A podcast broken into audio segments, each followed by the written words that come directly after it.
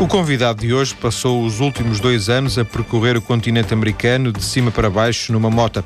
Foram cerca de. ou de baixo para cima, isso também é uma questão de perspectiva, mas, não, de, mas de rigor, como vamos, já, uh, como vamos já tirar a limpo. Foram cerca de 80 mil quilómetros que terminaram em agosto. Agora, de regresso à trofa, à sua trofa, António Queiroz veio até à TSF, está em estúdio para uma conversa. Muito boa tarde, António Queiroz. Boa tarde. Esta conversa, esta conversa, perdão, esta viagem surge a partir de que era um sonho antigo antigo, era um projeto? Era, era um sonho antigo. De, eu já fiz algumas pequenas viagens pela Europa, Portugal e França, Suíça, Áustria. E a América do Sul foi sempre um, um continente que me atraiu. E uh, eu ia lendo e procurando sempre informações sobre tudo. E, e há meses de anos reformei-me, eu era bancário e tive a oportunidade de ir para a reforma e pensei que era a ocasião mais próxima, própria para poder uh, ir fazer essa viagem que eu sempre pensei. Então uh, fui lendo algumas coisas e preparei tudo para, para arrancar. Tentei contatar alguns amigos que estivessem dispostos aí comigo, mas nenhum tinha tempo. Nenhum tinha pedalada para. Não, havia alguns que eu sei que gostavam muito de ir, mas infelizmente uh, tenho os seus compromissos profissionais e familiares que não permitiam sair e eu como sou solteiro e não tenho filhos estava mais livre para poder sair e, e uh, pensei que tinha de ir sozinho. Então mas não estava nos seus planos ir sozinho? Não, eu não queria ir sozinho. Eu preferia ir com mais algum companheiro de, de estrada, digamos assim. Mas como infelizmente nenhum deles tinha hipótese eu pensei, não vou esperar 10 anos que algum deles se reforme ou que esteja mais livre. E pensei, vai ser agora e uh, pronto mas foi uma, uma, decisão difícil essa de optar entre não ir ou ter que ir sozinho? Não, não foi muito difícil, porque eu, eu pensava mesmo, se não for agora, não sei quando é que posso ir. Então preparei tudo e uh, em outubro de 2007 arranquei e fui para, para a Argentina para, para percorrer o continente. Quando partiu já tinha a noção de que iriam ser dois anos? Mais ou menos já tinha planeado, isso planeado, porque eu queria ir para, para a Argentina, para o sul, para aproveitar o, o início da primavera, que eu queria ir até ao sul mesmo, a Ushuaia, que é a cidade mais ao sul. Já tinha lido umas coisas, umas histórias sobre, sobre a cidade, sobre encontros de viajantes que lá, de motociclistas, e tenho queria participar e, e andarei. E como era o início do verão, no final de dezembro, eu queria aproveitar, que eu procurei sempre andar atrás do, do bom tempo, que eu felizmente nestes meses todos que tive de viagem, não apanhei muitos dias de chuva, quase sempre bom tempo. E e depois pensei, eu quero ir até ao Canadá, quero conhecer, atravessar o continente.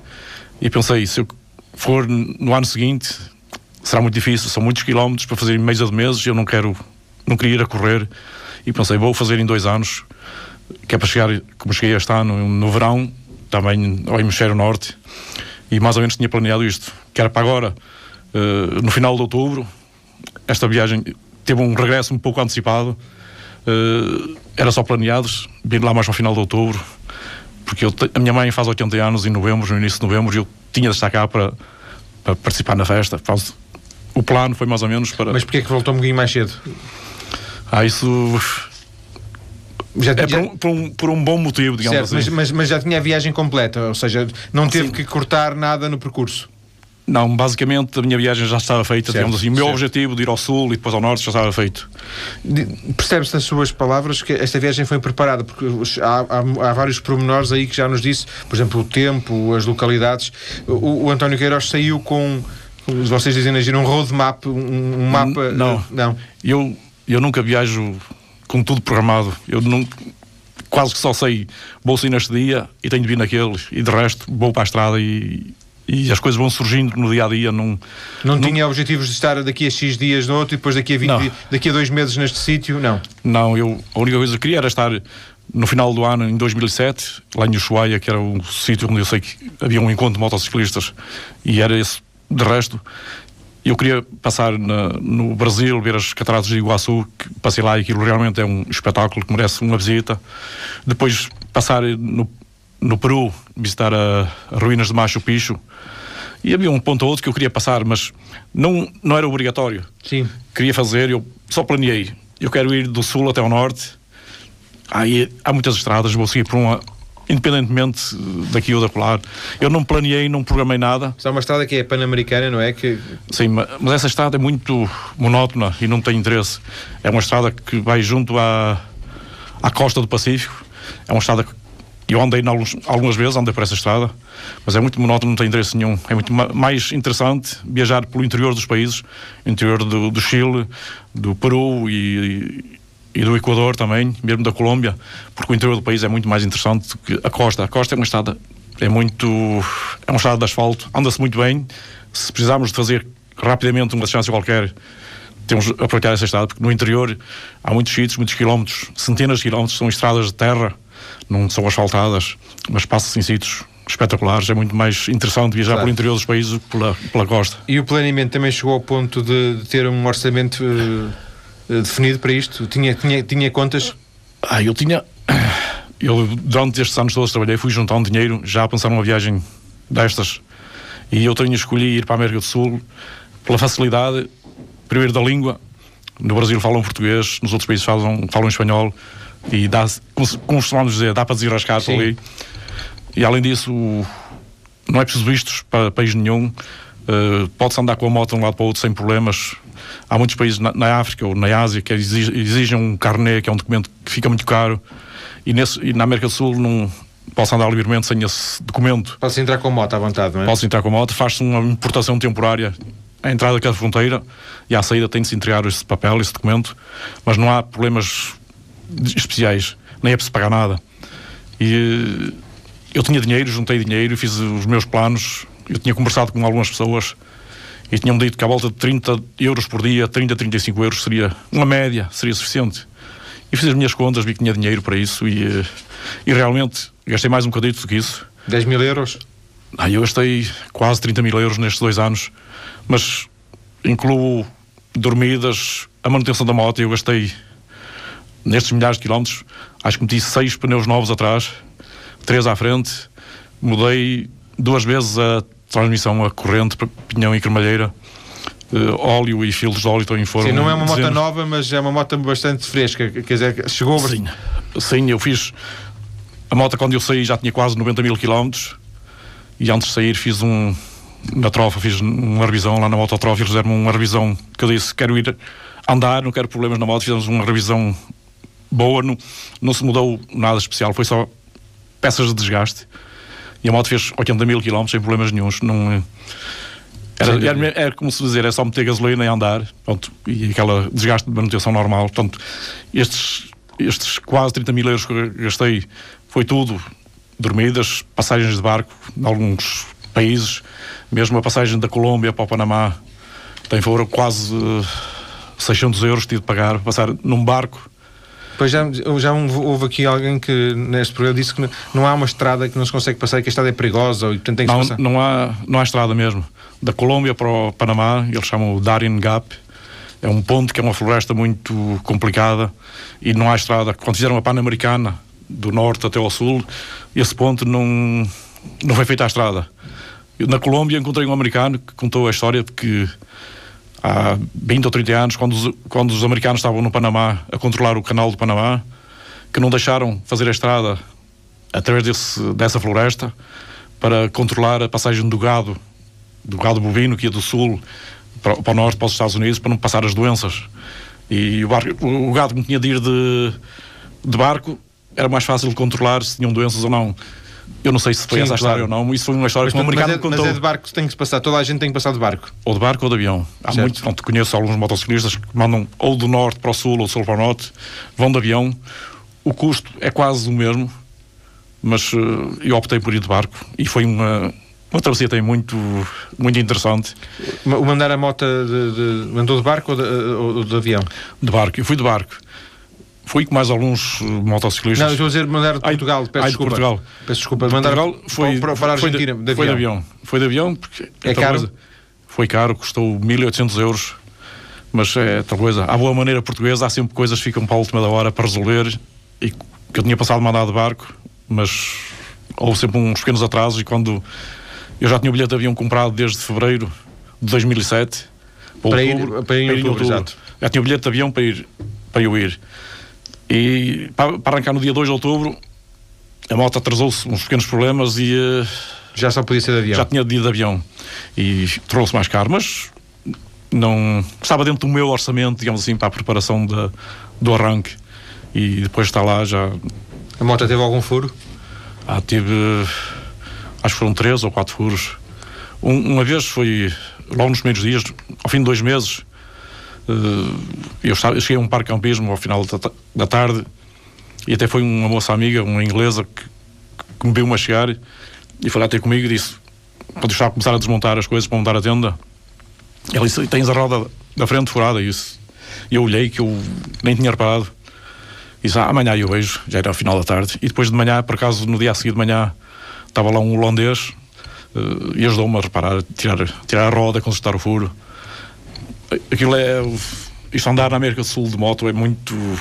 É muito bom. Andam muitos motociclistas, europeus principalmente. Eu fui a um encontro em Biedma, na Argentina, no início de dezembro, no, segundo fim de semana de dezembro, e estavam lá 40 ou 50 motociclistas ou mais. E fiquei a conhecer a maior claro. parte deles. E depois, passado 3 ou 4 dias, estava nesse parcampismo mas, estava... mas encontrou pessoas que estavam a fazer a mesma coisa que o António? Sim. Uh... Alguns, sim. Aí eu depois conheci um. Eh, conheci um moço alemã nesse, nesse encontro também. E depois encontrei-a várias vezes, passados uns meses. E depois na Bolívia voltei a encontrá-la, aquela que eu falei há bocado, que tinha passado de um lado para o outro. Uh, da Bolívia para o Chile e depois na Costa Rica voltei a encontrá-la outra Mas vez. Um ultrapassava, outro ultrapassava e depois de vez em quando. É, a gente cruza-se porque não há muitas estradas assim para ir para norte ou para sul, portanto, a atravessar o continente.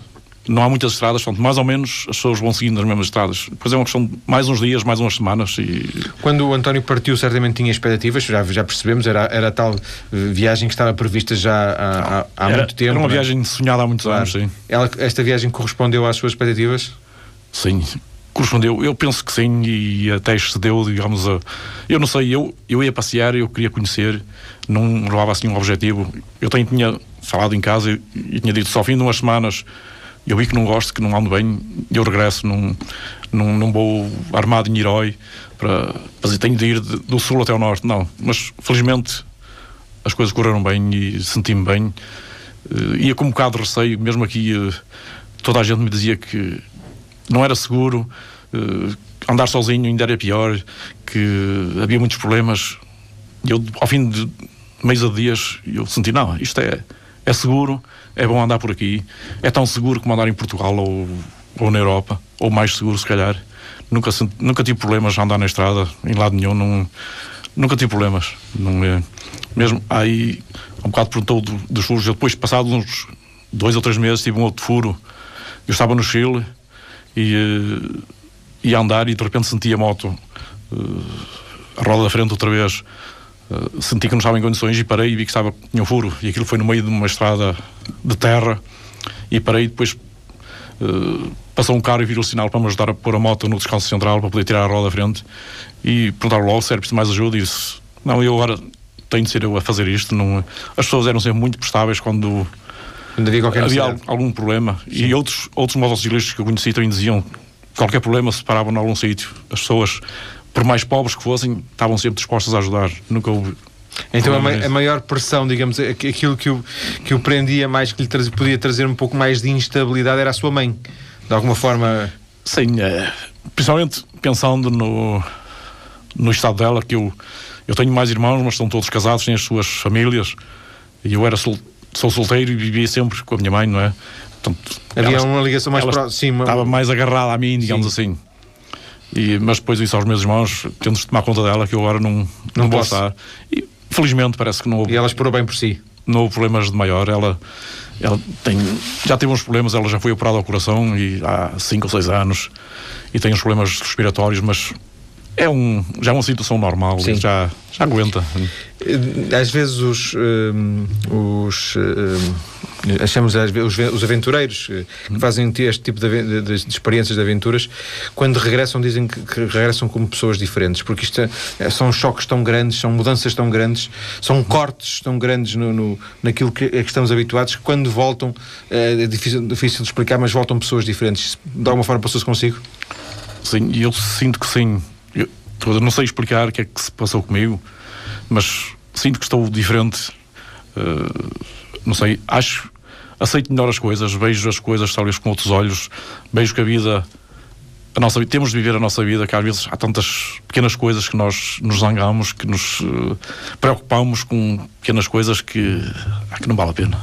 E uh, vi tantas situações, as pessoas que encontrava por caminho, uh, ou mais pobres, ou com tantas dificuldades às vezes na vida, que eu via as pessoas a trabalhar nos campos, a sachar a terra com as sacholas e uma terra tão seca, tão seca, que até fazia impressão e eu pensava como é que estas pessoas conseguem sobreviver aqui e uh, eu pensei num...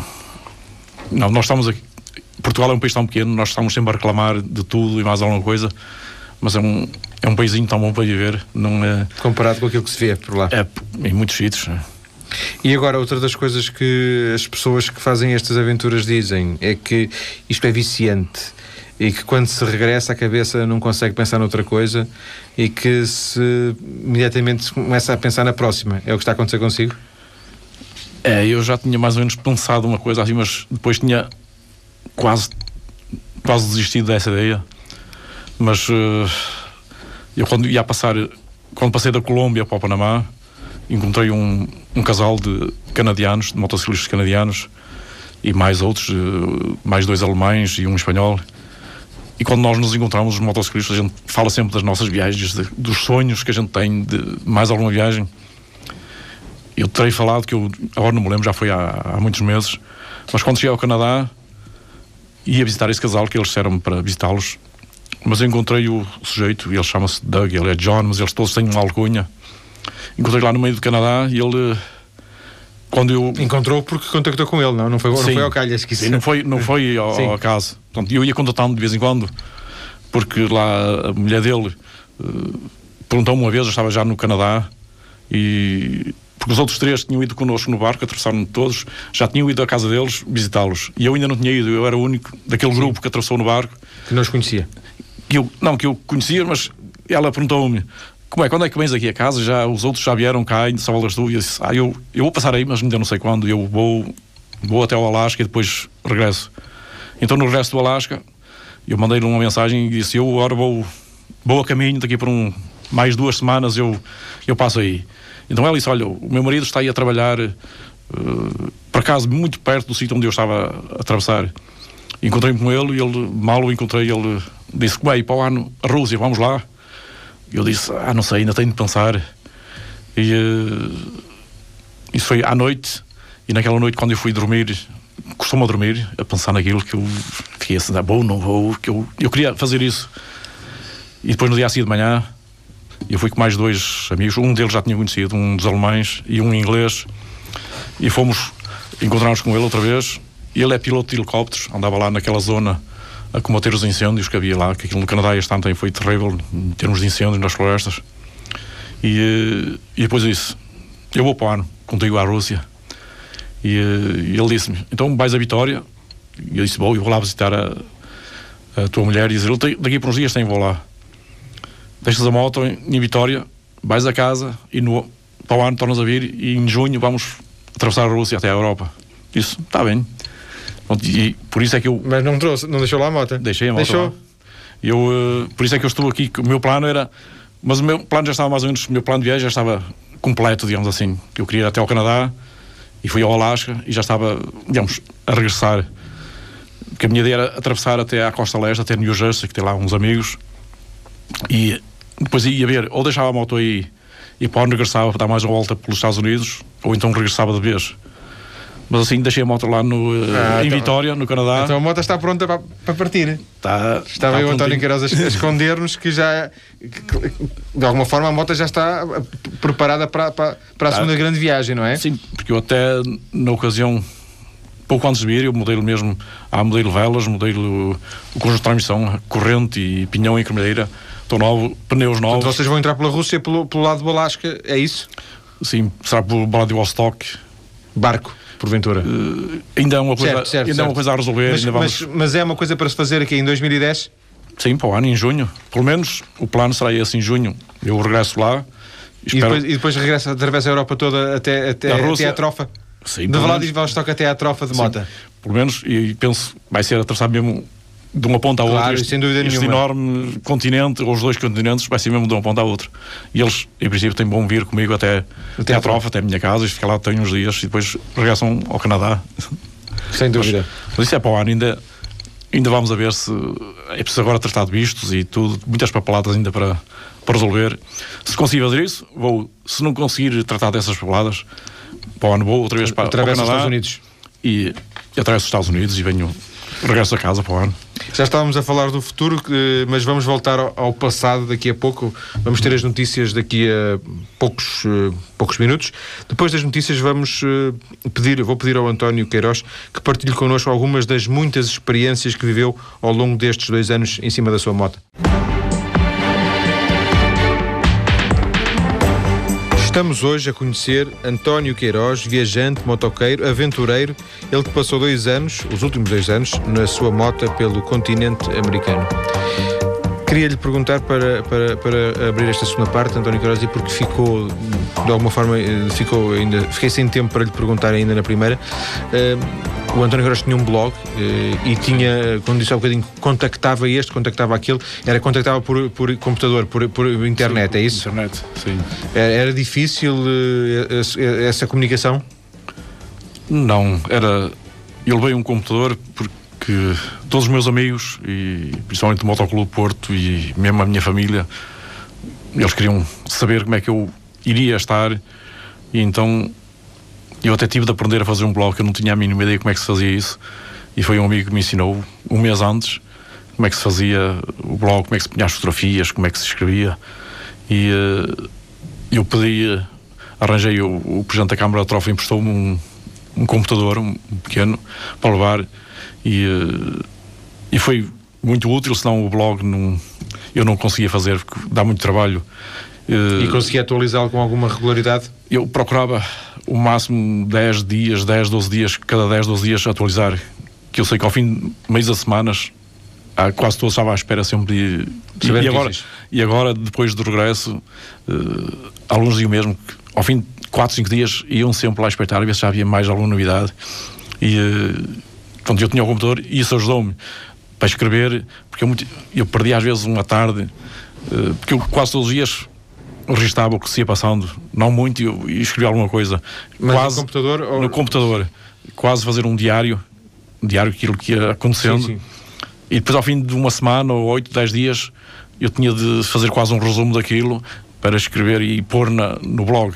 E o computador ajudava-me. Se eu, se eu não tivesse computador, eu não tinha paciência para ir para um cybercafé para escrever tudo lá e escolher fotografias e fazer. E assim com o computador eu fazia aquilo tudo, pegava num, eh, num cartão de memória, ou às vezes algum CD e levava para os cybercafés e copiava aquilo em uma hora ou duas.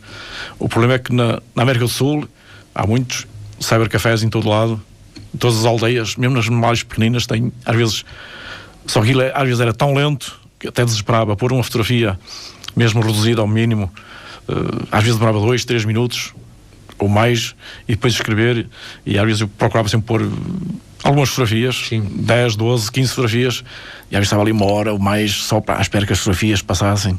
Mas, mas pronto, eu às vezes pensava assim, ao fim de umas semanas eu pensei, há Vale a alguns pena. meus amigos Eles vão que eu tenho, sim. e eu também depois sabia-me bem, a mim também digo que me sabia bem sentir aquele apoio dos amigos quando viam e quando eu ia ler os comentários que eles mandavam apoiar e acho que também foi muito Animador. muito, muito bom para mim para me dar coragem para fazer as coisas às vezes Qual era o seu dia a dia? Claro que eh, há exceções, mas qual era o seu dia a dia típico? Eh, ah, não sei dizer por exemplo, fazer quantos quilómetros mais ou menos por dia? Eh, Almoçava à, à- à beira da estrada? Procurava. Havia assim uma- alguma rotina? Não, eu, eu como disse há bocado eu nunca planeei nada. Eu saía saía quando me calhava, eu nunca saía muito cedo que eu, eu pensava assim, eu como estou em viagem ando a passear, não preciso sair cedo não tenho uma meta a cumprir. Só ia vendo, olhava para os mapas e via as distâncias que tinha a fazer. E eu por acaso estes dias estive a ver eu estive quase 700 dias fora de casa. E, mas só em 254 digamos assim, é que eu fiz deslocações de um lado para o outro eu sei que para, parei muitos dias portanto foi praticamente um terço da viagem é que eu, dos dias é que eu andei os outros tive sempre parado mas não, Uns era eh, viajante, outros era, era turista apenas. é, mas mesmo nesses, eu considero parado, não em termos de deslocação de um sítio para outro. Digamos, não era o percurso que eu fiz, que eu, eu mesmo parado em algumas vezes, em algumas eu cheguei a estar às vezes duas, três semanas no mesmo sítio. Eu nessas, nesses dias tenho, saía, para, saía de moto para ir visitar Sim. algumas coisas, não é? Mas aí, pronto, eu não contei como de deslocação. Sim, já percebi, não é? já percebi. Mesmo esse parado era. era, era... Às vezes andava de moto. And... Eu não, nunca tinha assim um dia padrão. Eu saía, às vezes parava cedo, às duas ou três da tarde já estava a parar. Quando, quando me apetecia parar, eu parava mais cedo. Outras vezes parava. Normalmente eu procurava sempre parar antes da anoitecer. Hum, toda a gente me dizia que era perigoso andar de noite e eu também não queria andar de noite. E, eu, não, e não andou? Houve dois ou três dias só que eu andei de noite. E, eh, e uma vez. Mas eu procurava andar de noite, de dia, porque diziam à noite é perigoso. Principalmente por causa dos animais, andam muitos animais, uh, os animais selvagens, andam. E, eh, e também, como eu andava ali para passear e para apreciar a paisagem, de noite não se vê nada e eu procurava sempre parar antes da, da noite. E como eu muitas vezes saía tarde, eu uh, nunca fazia muitos quilómetros por dia. 300 quilómetros, 250, 350 às vezes. Não, só nos últimos, as últimas semanas no Canadá e Estados Unidos, aí é que fiz mais quilómetros, porque aquilo era. São países mais. São países grandes e, e, as chances são muito grandes entre uma cidade e outra. E às vezes dizia 500 km, 600, mas, mas sem parava muitas vezes. Mas lá na América do Sul, ah, eu não tinha assim um dia padrão. Às vezes ficava. Não, ficava sem fazer nada. Era mesmo. Como, como, as pessoas estão de férias, vão a qualquer lado, Sim. passam um dia sem fazer nada. Eu, tenho, eu estava de férias, não é? Não era de férias, mas estava ali Sim, e não, eu não fazia nada de especial. Por exemplo, ao nível das refeições, estranhou muito a diferença da, da comida, adaptou-se bem, comia sempre em restaurantes? Ah, isso eu, eu felizmente eu como tudo ou quase tudo, não, não tenho problemas. Uh, já sabe que há comidas, as comidas são diferentes. Uh, na Argentina era bom, era lá os, os assados, que, que nós chamamos os churrascos, eles, aquilo era, quando o pessoal se juntava, eles sempre faziam uma festa, então, a carne lá era boa e o vinho também era bom e não era caro. Mas noutros países a comida é quase normal, como nós fazemos aqui, às vezes, umas vezes mais pobre, outras vezes melhor. Eu cheguei a provar no Peru, uh, disseram que era um petisco, aquilo que nós chamamos as cobaias, os porquinhos da Índia. Eles lá têm, comem disso, e eles criam como se fosse coelhos e comem e matam. Eu provei, mas não achei nada especial, não, não, não. gostei, não, não fiquei cliente. Qual foi, qual foi a coisa que melhor que comeu? Recorda-se? Ah, não sei dizer assim, dizer. Não houve assim nada assim, que tenha ficado do, assim, a dizer ponta da língua. Quero comer mais vezes. Não, não. Tenho comida a carne de lama e da alpaca, são aqueles animais que andam, que dizem lá. A carne era boa, tinha um sabor uh, não sei dizer assim, um sabor selvagem, como eles são, não é? Aqueles animais. E, uh, mas tenho comido, na Bolívia principalmente, comi muito peixe de rio, aqueles lá dos rios uh, tropicais, aqueles são, são peixes enormes e a carne também era muito boa, eram muito saborosos os peixes. Aí, aí uma coisa que me cansou foi nos Estados Unidos e no Canadá comer hambúrgueres, que eles comem hambúrgueres de torto e direito e para mim tem tinha de ser que era a comida mais barata. Uh, e muitas vezes comia, mas muitas vezes procurava comer coisas diferentes para não, não ser só hambúrguer. Comeu, comeu pior no norte do que no sul? Não era comer pior, mas eles, ah, não sei, nos Estados Unidos e no Canadá era mesmo, são hambúrgueres. Eu fui algumas vezes no Canadá com essas pessoas que eu conheci a umas festas, a umas reuniões eles até faziam umas, os churrascos, e até para fazer os churrascos eles punham hambúrgueres para, para, para grelhar e eu assim, ah, não, não temos mais nada diferente. É, aqui a gente come, só come disto. Isso pronto. Tá, tá, tá seja, seja. Um, para dormir já agora também para, para, para acabarmos esta parte uh, ficava sempre em hotéis hotéis, pensões uh, não. nunca ficava em casas particulares não, eu em casas particulares não, não fiquei. Fiquei uma vez, eu já conto. Mas eu, eu, eu levava tenda, tenho tenda e material de campismo para, acampar. E acampou muitas vezes? Acampei muitas vezes também. Principalmente na Argentina, no Chile e no Brasil. Uh, que era mais barato acampar do que dormir nos hotéis ou pensões. E quando acampava eu tinha um, um fogão e todo o material para cozinhar. Eu tinha um, um tacho e, e, e, talheres e garfo. E eu cozinhava. Não sei cozinhar muito, mas aquele mínimo e dava para cozinhar e, eh, e também cozinhava e dormir nos hotéis quando não havia hipótese de, de, de encontrar fazer, um, o campismo. campismo. Mas na Bolívia e no Peru e mesmo no Equador e na Colômbia uh, as dormidas não eram caras e, uh, e não havia parques de campismo, portanto dormia sempre em, em, tanto em hotéis A única vez que fiquei em casas particulares foi no Equador. Eu, quando estava quase próximo da fronteira com a Colômbia, tive um acidente, caí, uh, caí com a moto e magoei-me no ombro. E foi um camionista que me deu um toque e eu caí e uh, tive de ficar seis semanas em recuperação. E ele disse que podia Mas ficar. uma cidade pequenina, não. Uma cidade de, Não era, Não capital, era- não era- não era capital. Não, não era a capital. Mas era uma cidade já bem grande. E eh, fiquei em casa dele. Ele disse que podia ficar em casa dele até Do- do recuperar. camionista? Sim. Porque ali eh, também foi um bocado, eu penso para compensar que ele, ele deu-me um toque, mas depois a polícia quando chegou, eh, eles tinham assim a conversar e eles disseram que quando há um acidente com feridos, lá no Equador, os condutores vão para a cadeia até a polícia resolver o problema do acidente. Portanto, eu como tinha ficado ferido, eh, porque eu quando, quando me pus a pé, eu tentei tirar as luvas para tirar o capacete e o meu braço esquerdo não reagia, estava, tinha partido, assim, tinha uma, uma fissura no ombro e eu não, pronto, o braço estava, estava como morto. E eu, eu pensei logo, pronto, já acabou a minha viagem, tinha o braço partido, não, pronto, continuo. Aí desanimei, eh, fiquei, pronto, fiquei, fiquei a pensar o que é que iria acontecer.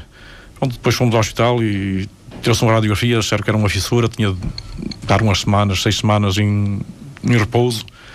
E, eh, e, e como eu vi que tinha, eh, os polícias tinham dito que, que ele ia preso se eu. eh, portanto, se, se- Fizesse queixa. se fizesse queixa ou alguma coisa, eu disse: Ah, para mim não há problema. Eu, eu, se eu, eu digo, pode dizer que foi eu que caí sem mais nada, eh, não há problema nenhum, que afinal não, para mim não há problemas, eu posso aguentar uns dias. Depois então ele disse que podia ficar em casa dele, eu fiquei com ele, portanto, e com a mulher, e eles tinham cinco filhos, cinco rapazes. Ele estive ali seis semanas, foi. E a pronto, casa já agora tinha condições para receber mais alguém? tinha, era uma casa, não era muito grande, mas até era uma casa bem jeitosa. O- os filhos eram grandes, os dois mais novos eram gêmeos, tinham 10 anos, andavam na escola. E quando eles chegavam da escola às duas da tarde, eu estava muitas vezes com eles na conversa e ajudá-los nos deveres de casa a fazer. Tem, foi uma maneira. Sim, portanto, foi muito. Pronto, dentro do azar que tive de ter ficado ali preso, digamos assim, pronto, foi uma família que me acolheu bem. E também nessa ocasião, todos os meus amigos, eu tenho uma ocasião disse que estava a ficar desanimado e mesmo isso do blog ajudou-me porque ele- muitos amigos disseram é para desistir nessa altura, não foi? eu estava assim meio a pensar em desistir porque eu pronto, nessa ocasião desanimei um bocado mas os todos os meus amigos diziam ah não desistas, continua tens de ir para a frente cura-te e, e segue eles também diziam mesmo, ah nós queremos continuar a ler estas histórias Claro. que tens no blog não, são depois como é que vai ser nós não temos mais histórias para ler pronto, isso ajudou-me e ainda bem que eu que eu aguentei ali mais uns dias e continuei um- Uma outra, entre muitas outras, certamente, histórias curiosas que aconteceram, foi esta que foi o, o António Queiroz que me contou há instantes a- antes do programa começar, foi que ele encontrou na Bolívia um dos nossos antigos convidados aqui no. Um não, dois. Sim, foi o Nuno Pedrosa e a, e a namorada, e a Joana, não é? Que estiveram os dois já na temporada passada aqui no programa, porque o Nuno Pedrosa também andou durante dois anos a pedalar. Sim, quase três, ele andou quase três E o, Ah, isso- o, e o, e o António encontrou Na na Bolívia. Bolívia, não é? Ah, isso foi. eh, pronto, eu tinha lido que ele ia sair portanto, do Canadá até o Ushuaia, até lá ao sul, e vi que ele tinha um blog um, na internet, mas depois perdi o, o endereço e nunca mais li. Só quando já estava na. Acho que andava lá pela Argentina ou pelo Brasil, e um amigo disse-me: Olha, que anda aí um português, estão indo de bicicleta. Eh, ele até me disse: Deve ser, devia ser bom vós encontrar-vos aí, aí longe. Eu tenho isso, é, acho que sim, que deve ser muito interessante.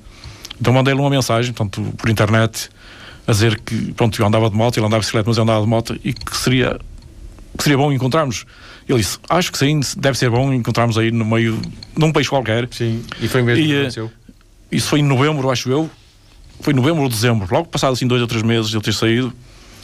E só em junho é que nos fomos encontrar, passado meio ano é que nos encontramos. De vez em quando íamos perguntar onde é que andas e tal, ver pronto, para ir combinando. Então foi na Bolívia e por acaso num sítio, numa cidade muito, muito pequenina, que era em Uyuni, onde há um salar, que é um lago salgado. aquilo é um espetáculo, foi das coisas bonitas que eu vi. E eh, combinámos encontrar-nos aí. Que ele disse-me, mandou uma mensagem e disse: Daqui por duas semanas eu vou estar em Uyuni, porque. eh, pronto, Quer ir mais ver ou menos. lago, sim. E pronto, eu andava com. Nessa ocasião, eu poucas vezes andei co- acompanhado, eu andava quase sempre sozinho. Hum, andam muitos motociclistas por lá, mas cada um tem o seu plano, as suas, a sua viagem. Mas nessa ocasião andava com um alemão e uh, fomos da Argentina para a Bolívia, andámos ali uma semana ou dez dias juntos e depois ele ia para, para Sucre, para uma cidade que era a antiga capital, e, uh, e então eu, eu disse-lhe que ia para o Iuni para encontrar-me com o Nuno e separámos-nos aí. Sim. E eu, eu fui para o Ioni e estava à espera do Nuno e estive lá mais de uma semana à espera dele. Que eu tinha planeado que ele disse no fim de semana e eu vou estar aí, mas passou aquela semana e eu não. E ele não apareceu. Ele não aparecia. Eu já estava a ficar assim meio preocupado, mas também pensei, ah, isto aqui nunca podemos planear nada, porque quem andar em viagem sabe que nunca pode dizer, tal dia estou ali. Está, se estiver, que aquilo nunca se sabe. Onde ele, passados uns dias, mandou uma mensagem a dizer que, que tinham atrasado e ele e a Joana, que eles fizeram uma travessia uh, muito complicada. Eles havia dias que só faziam 7 ou 8 quilómetros, porque aquilo eram os caminhos de areia e aquilo era muita altitude que nós aqui não imaginamos, mas andar a altitudes de 4 mil metros, 3 mil e tal metros é um esforço e terrível. E a pedalar ainda por cima. E a pedalar. Em cima da moto é uma coisa, a pedalar é outra. É, e aquilo para eles foi terrível. Mas pronto, eles, ao fim dos dias, eles Apareceram. apareceram ali e também foi bom para mim. Tanto estar ali foi. Mas ao fim de 3 ou 4 dias. Uh, já queria continuar. Entretanto, e eles também foram à vida deles? Sim, também foram à vida deles, que eles também tinham os planos deles para seguir e tudo. Houve algum sítio onde não foi e, e, e gostasse de ter ido? Uh, não sei, eu penso que. Basicamente foi aos países todos, não é? Sim, eu queria.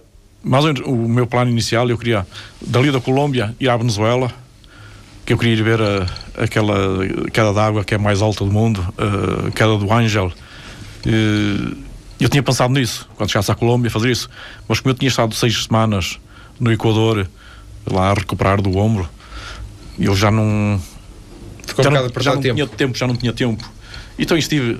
Aí eu digamos, eu perdi tempo, é uma maneira de falar, eu estive muito tempo parado em alguns sítios, que poderia ter estado menos tempo, que eu gostaria de ir à Venezuela e também a Cuba, quando chegasse ao México, ao México ir a Cuba, dar um salto em Cuba, sabe, nem que fosse uma semana, assim, pronto, ir lá dar um...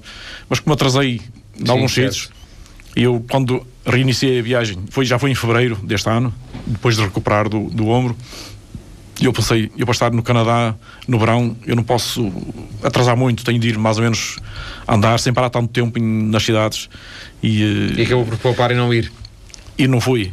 E também gostaria talvez de ter ido no, nos Estados Unidos, no norte, ver as cataratas de Niagara, entre o Canadá e os Estados Unidos, e também não fui. Ah, não sei, pode ser um motivo para, para próximas viagens, para, para claro outra, Qual foi o sítio mais bonito que foi? Ah, não sei, mas gostei muito de ver o, as cataratas de Iguaçu e o sul da Argentina, a Patagónia, foi também um dos sítios bonitos que gostei de ver. Há muitos sítios bonitos, mesmo a Bolívia, a cordilheira com aqueles cumes dos vulcões gelados. Aquilo é tudo muito, é muito seco e aquilo são montanhas enormes e só se vê aquele cume cheio de neve e por baixo, assim, abaixo é aquela cor de terra, não é? E também no, Canadá, os Estados Unidos os Estados Unidos é um país enorme, tem paisagens fantásticas em todo lado, sei lá, o Grande Canyon, alguns parques naturais que eu vi. Mas não apanhou neve no Alasca? Não, ah, era o verão. Sim, claro. Mas quando fui ver o parque do Yellowstone, no dia em que eu cheguei lá, não, não nevou, mas havia lá muita neve fresca, devia ter nevado uns dias antes. Eu até acampei, o parque campismo onde eu fiquei aí nesse parque natural, ainda tinha muita neve ali à volta, eu acampei lá no meio da neve, quase. E uh, o Alasca também achei muito bonito, muito, zonas muito bonitas por aí. ah, eu, Tanta assim, coisa. dizer um sítio, ah, é muito difícil dizer só um sítio. Muitos sítios bonitos para, para visitar. Rapidamente, a solidão foi o pior, o pior adversário ou não?